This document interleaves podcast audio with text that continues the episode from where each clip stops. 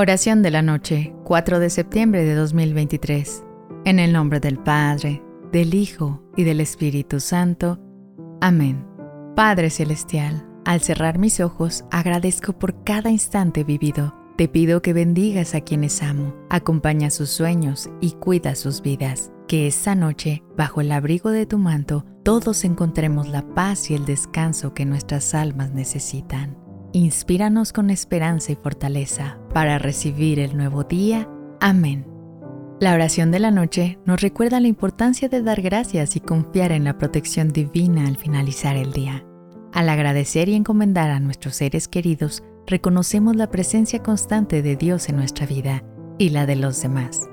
Así, nos preparamos para un verdadero descanso, sabiendo que estamos en las manos del Padre Celestial quien nos ofrece renovación y esperanza con cada nuevo amanecer. Buenas noches y que Dios te bendiga.